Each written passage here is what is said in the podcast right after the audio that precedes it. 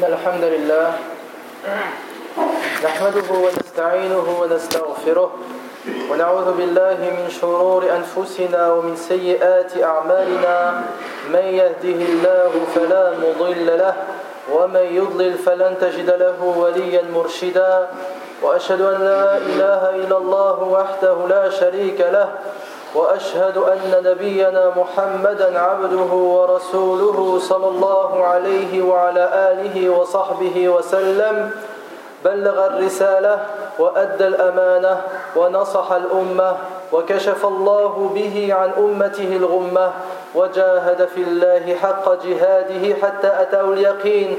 فصلوات الله على رسول الله وعلى آله وصحبه أجمعين وسلم تسليما مزيدا إلى يوم الدين. أما بعد عباد الله اتقوا الله جل وعلا واعلموا أن تقوى رب العالمين رفعة في الدنيا ونجاة في الآخرة. قال الله سبحانه وتعالى ومن يطع الله ورسوله ويخشى الله ويتقه فأولئك هم الفائزون. أيها المسلمون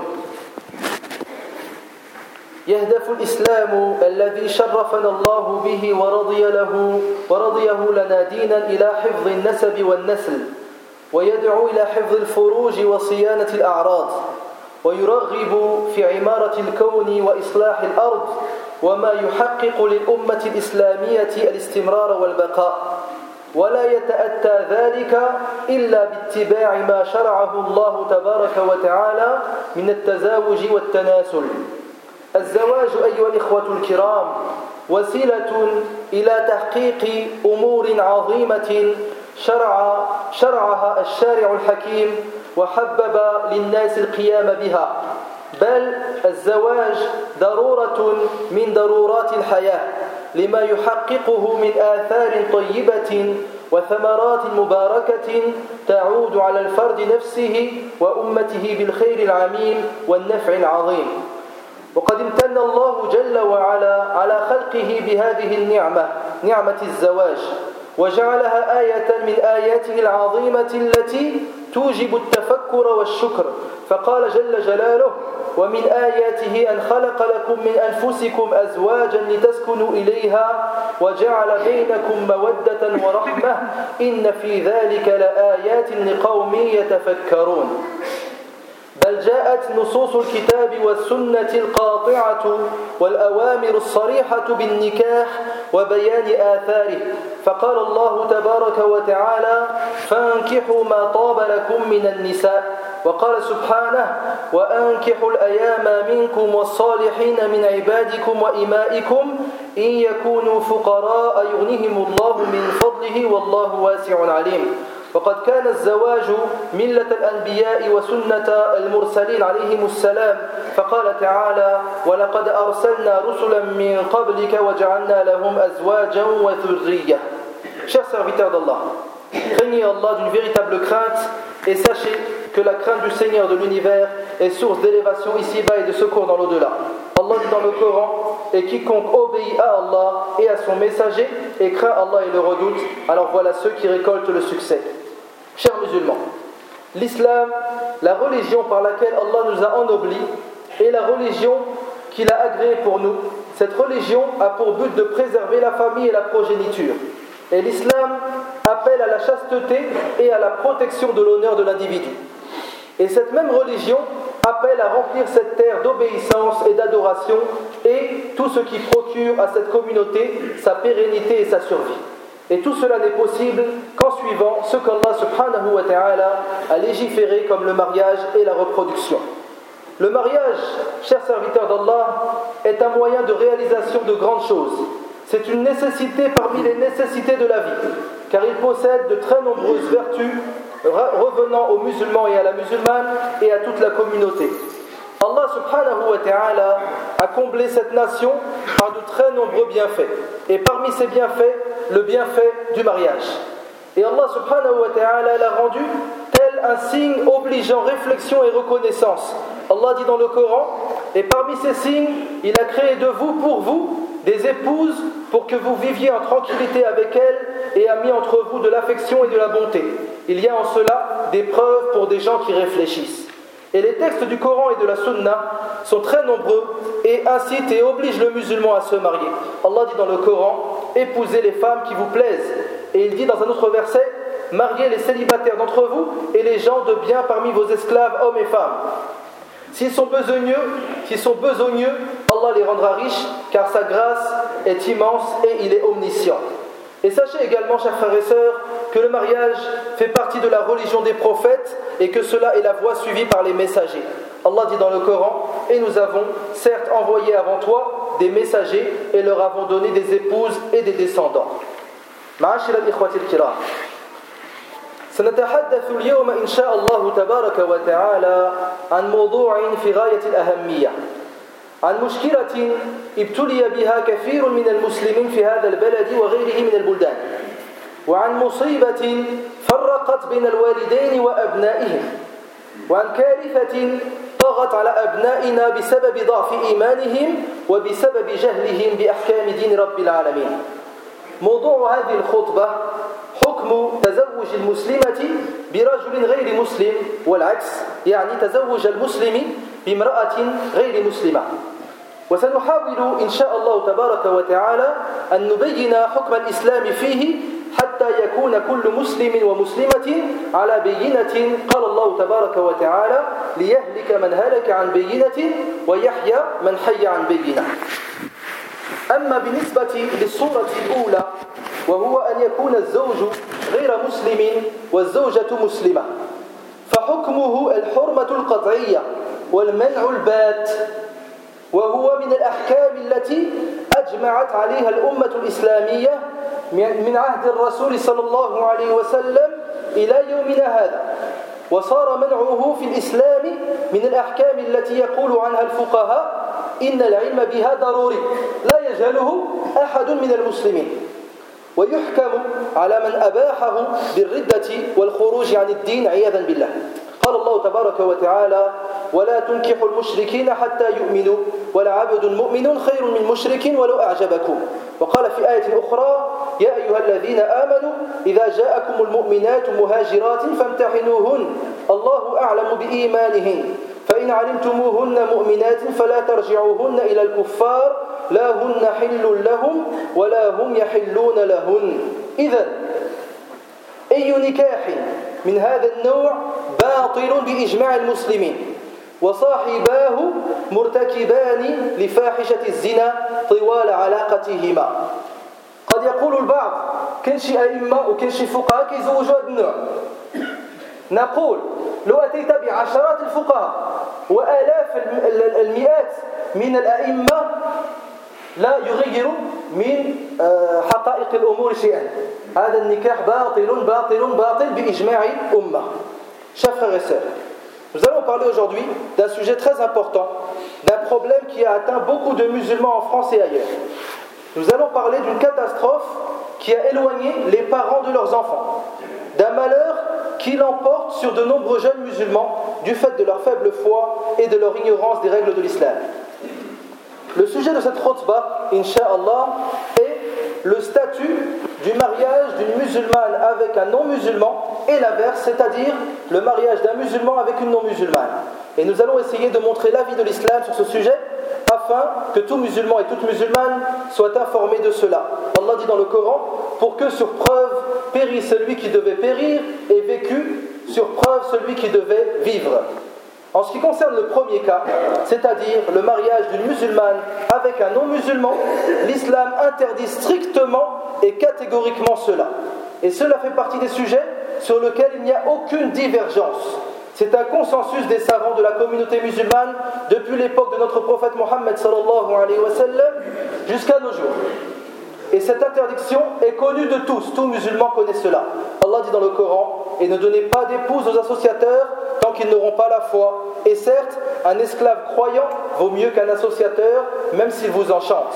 Et il dit dans un autre verset Ô vous qui avez cru, quand les croyantes viennent à vous en émigrer, éprouvez-les. Allah connaît mieux leur foi. Et si vous constatez qu'elles sont croyantes, ne les renvoyez pas aux mécréants. Elles ne sont pas licites en tant qu'épouses pour eux, et eux non plus ne sont pas licites en tant qu'époux pour elles. Donc, ce type de mariage est illicite, et celle qui vit de cette manière vit dans la fornication, billah, toute la durée de sa relation avec cet homme.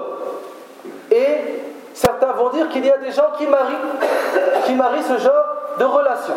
Même si on ramène tous les imams de France, tous les fuqaha de la Picardie, ce mariage reste illicite. أيها المسلمون أما الصورة الثانية وهو تزوج المسلم بغير المسلمة فيجب أن يفرق أولا في غير المسلمة بين المشركة التي لا تقر بالله ولا بكتاب سماوي وبين الكتابية التي تعترف بالألوهية وتعترف بمبدأ رسالات الله إلى خلقه وتؤمن بيوم البعث والجزاء.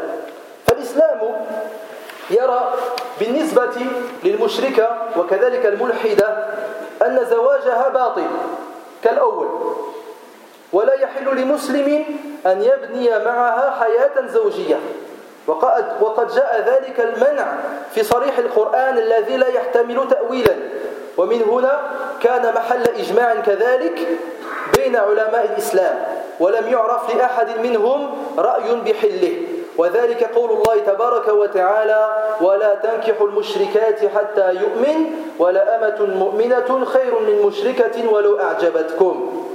فمن ابتلي بشيء من هذه الأنكحة؟ من إخوانه وأخواته وأبنائه وبناته فعليه أن يسعى بكل ما يستطيع في فسخ هذه العلاقة لقول النبي صلى الله عليه وسلم من رأى منكم منكرا فليغيره بيده فإن لم يستطع فبلسانه فإن لم يستطع فبقلبه وذلك أضعف الإيمان والحديث في الصحيح Chers croyants, le deuxième cas de figure est le mariage d'un musulman avec une non-musulmane. Et pour ce cas, il faut faire la distinction entre deux catégories de personnes. Les associatrices et les athées, celles qui ne croient ni en Allah, ni au livre révélé, ni au jour dernier, et les femmes des gens du livre, donc les juifs, les juifs et les chrétiennes, ceux qui croient en Allah, au messager d'Allah et au jour dernier. En ce qui concerne l'associatrice et la femme athée, donc celle qui ne croit pas en Allah l'islam interdit strictement et catégoriquement cela, comme le premier cas de figure, et c'est également un sujet de non-divergence chez les savants de l'islam. Il est donc interdit que le musulman construise une vie conjugale avec ce type de femme, car cela est mentionné explicitement dans le Coran. Allah dit dans le Coran, et n'épousez pas les femmes associatrices tant qu'elles n'auront pas la foi, et certes, une esclave croyante vaut mieux qu'une associatrice, même si elle vous enchante. Donc ce type de mariage est illicite et celui qui vit de cette manière vit dans la fornication, billah, toute la durée de sa relation avec cette femme. Et toute personne donc qui est éprouvée, donc un de ses proches a construit ce genre de relation, il faut qu'il fasse tout son possible pour annuler cette relation et euh, la, séparer ces deux personnes, car le prophète sallallahu alayhi wa sallam nous dit celui d'entre vous qui voit une chose blâmable, qu'il la transforme par sa main, s'il ne peut pas, par, par la parole, et s'il ne peut pas, par euh, son cœur, et cela est le plus petit degré de la foi. أما تزوج المسلم بالكتابية ذات الدين السماوي والكتاب الإلهي فقد اختلف فيه علماء الإسلام فمنهم من منع ذلك كعبد الله بن عمر رضي الله عنهما ومنهم من أباح ذلك مع الكراهة وهم جمهور العلماء ومنهم الأئمة الأربعة مستندا في ذلك إلى ظاهر, إلى ظاهر قول الله تبارك وتعالى والمحصنات من الذين والمحصنات من المؤمنات والمحصنات من الذين أوتوا الكتاب من قبلكم. قالوا رحمهم الله فرقت هذه الآية بين المشركة التي حرم الله التزوج بها والكتابية فدل ذلك على جواز نكاحها. وكذلك ورد عن الصحابة رضي الله عنهم نكاح الكتابيات من اليهوديات والنصرانيات منهم طلحة بن عبيد الله وحذيفة بن اليمان وعثمان بن عفان رضي الله عنهم وأرضاهم Quant au fait que le musulman se marie avec une femme des gens du livre, une juive ou bien une chrétienne, les savants de l'islam ont divergé à ce sujet. Certains l'ont interdit, comme Abdullah ibn Omar, anhuma. Et la majorité autorise cela, parmi eux les quatre imams, tout en le déconseillant, en s'appuyant sur le verset de Surat al-Ma'ida où Allah subhanahu wa ta'ala dit Vous sont permises les femmes vertueuses d'entre les croyants et les femmes vertueuses d'entre les gens qui ont reçu le livre avant vous. Et ils ont dit, Allah subhanahu wa ta'ala donc a différencié dans ce verset l'associatrice des femmes des gens du livre. Donc l'associatrice des femmes des gens du livre. Cela montre que le mariage avec ces femmes des gens du livre est autorisé. Et également, de nombreux compagnons, anhum, se sont mariés des femmes des gens du livre, comme Talha ibn Ubaydillah, wa Hudhayfa ibn al-Yaman, wa Uthman ibn Affan. Barakallahu li wa lakum fil Qur'an al-Azim, wa nafa'ani wa iyyakum bima fihi min al-ayati wa dhikr al-hakim. أقول ما تسمعون واستغفر الله العظيم لي ولكم ولسائر المسلمين من كل ذنب فاستغفروه إنه الغفور الرحيم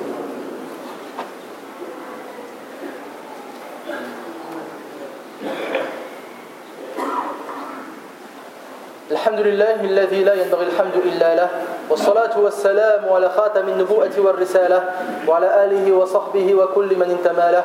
وأشهد أن لا إله إلا الله وحده لا شريك له وأشهد أن نبينا محمدا عبده ورسوله صلى الله عليه وعلى آله وصحبه وسلم.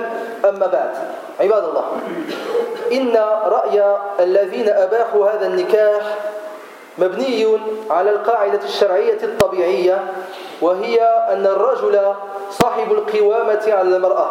قال تعالى الرجال قوامون على النساء. والرجل كذلك صاحب السلطان على التوجيه في الأسرة والأبناء. ومن شأن الزوج المسلم أن ينشئ أبناءه وأسرته على أخلاق الإسلام. والسبب في تجويز العلماء لهذا النكاح أن الكتابية قد آمنت في الجملة بالله وبعض كتبه واليوم الآخر وبعض الرسل وقد تميل إلى الإسلام إذا عرفت حقيقته. فرجاء إسلامها أقرب من رجاء إسلام الوثنية. وإن عثمان بن عفان رضي الله عنه تزوج نابلة بنت الفرافصة الكلبية وكانت نصرانية فأسلمت عنده وعلى يديه وحسن إسلامها. وقد ذكر أن الحكمة في إباحة الكتابية ما يرجى من ميلها إلى دين زوجها إذ الغالب على النساء الميل إلى أزواجهن وإيثارهن على الآباء والأمهات. Chers serviteurs d'Allah, l'avis des savants qui ont permis aux musulmans de se marier avec, avec une femme des gens du livre est basé sur le fait que c'est l'homme dans la famille qui a l'autorité. C'est lui qui donne les décisions de la famille, c'est lui qui décide de ce que doivent suivre et faire les enfants. Donc le mari musulman éduque ses enfants sur le comportement musulman. Et également, parmi les causes qui ont fait que le musulman peut se marier avec une femme des gens du livre, le fait qu'elle croit en Allah et en certains de ses livres, de ses prophètes, et elle sera donc attirée par l'islam lorsqu'elle l'aura découvert. Donc, elle est plus proche de l'islam que l'associatrice ou la femme athée. Uthman ibn Affan s'est marié avec une femme chrétienne, Nabila ibn al-Farafisa, et elle est devenue musulmane grâce à lui et une très bonne musulmane. Certains savants ont dit que la hikmah, dans le fait qu'Allah ait permis à l'homme de se marier avec une femme des gens du livre, le fait qu'elle a de fortes chances qu'elle soit attirée par la religion de son mari, car la femme en général penche toujours vers son mari plus que vers ses parents. أيها الإخوة الكرام إذا الشرط الأول لجواز ذلك هي قوامة الرجل أما إذا كان الزوج على ما نشاهده الآن في كثير من الأحوال انسلخ الرجل عن حقه في القوامة وقد وكل نفسه وأسرته وأبنائه وبناته إلى زوجته الكتابية فتصرفت فيهم فتصرفت فيهم بمقتضى عقيدتها وعادتها في المأكل والمشرب والملبس وتذهب بأولاده إلى الكنيسة كما تشاء وتسميهم بالأسماء التي تريد فإن ذلك يكون عكسا للقضية. وقلبا للحكمة التي أحل الله لأجلها الزواج من الكتابيات وهذا هو ما نراه اليوم مع الأسف كثير المسلمين الذين تزوجوا بالكتابيات لم يجتهدوا في إسلام هذه المرأة ولم يجتهدوا في تعلم أخلاق الإسلام لأبنائهم Donc, la première condition est l'autorité du père, afin de se marier avec une femme des gens du livre. Mais si le mari est tel que nous le voyons de nos jours, l'homme n'a plus aucune autorité à la maison, il a donné son âme, sa famille, ses fils, ses filles, à sa femme parmi les gens du livre. Elle éduque les enfants comme elle l'entend, suivant sa croyance et ses habitudes, dans la nourriture, dans la boisson, dans les vêtements. Elle va avec eux à l'église c'est elle qui les nomme. Cela, celui qui fait cela n'a pas compris le but de ce mariage entre musulmans et femmes des gens du livre. Et c'est ce que nous constatons de beaucoup de musulmans de nos jours, parmi ceux qui désirent se marier avec une femme des gens du livre. Ils ne font aucun effort afin qu'elle rentre dans l'islam et ils ne font également aucun effort pour enseigner l'islam à leurs enfants. كذلك من الأمور المتعلقة بهذا الموضوع شرط العفة وهو شرط مفقود في الغالب فإن الله تبارك وتعالى يقول والمحصنات من الذين أوتوا الكتاب. ولا بد هنا من التأكيد على صفة الإحسان التي أباح الله بها للمسلم أن يتزوج بالكتابية. إذا كانت الكتابية عفيفة لم تقارف الفاحشة جاز نكاحها. وممن فسر الإحصان بالعفة عمر بن الخطاب رضي الله عنه. فإنه عندما كتب إليه حذيفة بن اليمان فقال له يا أمير المؤمنين أحرام هي؟ يعني الكتابية كتب إليه عمر قائلا لا ولكني أخاف أن تواقع المومسات منهن. يعني الزواني هذا الأثر رواه الإمام البيهقي لا بد من العفة. أحيانا يأتي ولد مسلم كيجيب بنت من المرقص ولا كيجيبها من البار أو من نادي الرياضة هذه هي المحصنة التي أباحها الله سبحانه وتعالى أين العفة؟ أين العفة؟ فلا يجوز هذا النكاح إذا على ما سمعنا يجوز نكاح الكتابية مع الكراهة إذا توافرت ثلاثة شروط وهذه الشروط لا تكاد تجتمع في هذا البلد هذه الشروط لا تكاد تجتمع في هذا البلد. الشرط الأول كونها من أهل الكتاب. لا بد من التأكيد من ذلك لأن معظمهن قد دخل عليهن الإلحاد. الشرط الثاني وجود قوامة الرجل. الشرط الثالث كون هذه المرأة عفيفة. ومع ذلك كله يبقى الأمر مكروها. لقول النبي صلى الله عليه وسلم فاظفر بذات الدين. تربت يدات متفق عليه. Chers croyants, également, parmi les conditions à cela, la chasteté de cette femme, elle a ifa, qui est fréquemment une condition non présente. Car Allah subhanahu wa ta'ala a dit les femmes vertueuses d'entre les femmes des gens du livre. Donc il faut s'assurer de la vertu de cette femme. Et Omar, radiallahu a expliqué la vertu comme étant la chasteté. Lorsque Hudayfa ibn al-Yaman, comme on avait dit, s'était marié avec une femme des gens du livre, il a écrit un jour à Omar en lui disant Ô oh Omar, ô chef des croyants, est-il licite de se marier avec une femme des gens du livre? Omar lui a répondu Oui, mais je crains que vous n'épousiez ensuite les fornicatrices parmi les femmes des gens du livre. Ce, euh, cet affaire est rapporté par l'imam le Béak. Car malheureusement, il y a des gens, des jeunes musulmans, qui ramène une fille de discothèque, ou bien il ramène une fille d'un bar, ou bien d'un café, ou bien d'un club de gymnastique, et il dit c'est cette femme-là qu'Allah subhanahu wa ta'ala m'a permis de me marier. Non, où est? L'aifa, où est la chasteté chez cette femme? Donc, nous allons résumer ce que nous venons d'entendre. Il est donc permis de se marier avec une femme des gens du livre si trois conditions sont réunies.